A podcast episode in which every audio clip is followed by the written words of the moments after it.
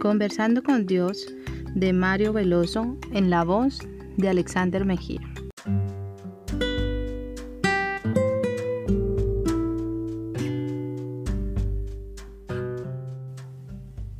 Libres del siglo malo.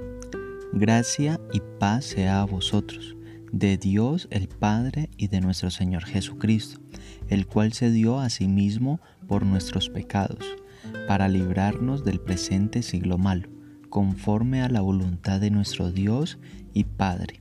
Libro de Gálatas capítulo 1 versículo 3 y 4. El objetivo por el cual tu Hijo se dio a sí mismo en rescate por muchos era librarnos del presente siglo malo. Esta es una revelación tuya. Este siglo malo, esta edad del mal, esta época malvada. Tú en tu calidad de Dios que así expresó su voluntad de salvación, también manifiestas tu deseo de que yo vea la venida y el sacrificio del Señor de esta manera. Tú entiendes que hay una época del mal, y Cristo vino a librarme de ella.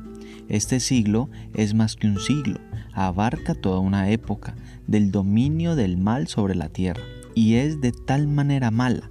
Es un tiempo extenso, pero tu énfasis no está en el tiempo, sino en la calidad de vida que existe en este tiempo. No os conforméis a este siglo, sino transformaos por medio de la renovación de vuestro entendimiento, dice Romanos capítulo 12, versículo 2.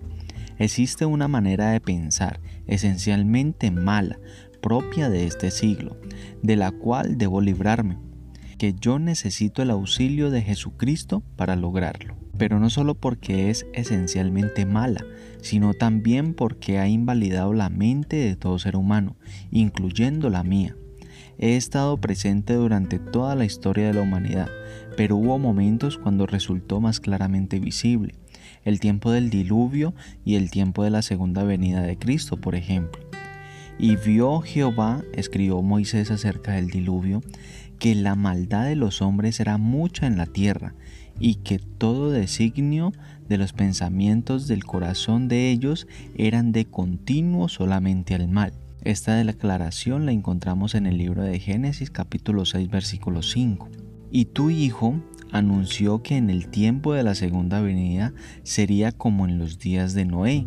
Mateo 24 versículo 37. El mal en la historia humana es un problema muy grave y se hace mayor porque se suma a la presencia del mal en la mente de cada individuo. En el presente siglo malo, el mal está en la mente individual y en el ambiente donde viven las personas. El mundo entero es malo y porque todo es malo, nadie puede librarse por sí mismo. Mi única salvación está en tu Hijo, que vino para darme la victoria sobre el maligno. Os escribo a vosotros, dice la palabra, porque la palabra de Dios permanece en vosotros. No améis al mundo ni las cosas que están en el mundo. Si alguno ama al mundo, el amor del Padre no está en él, porque todo lo que hay en el mundo, los deseos de la carne, los deseos de los ojos y la vanagloria de la vida, no proviene del Padre, sino del mundo y el mundo pasa y sus deseos, pero el que hace la voluntad de Dios permanece para siempre.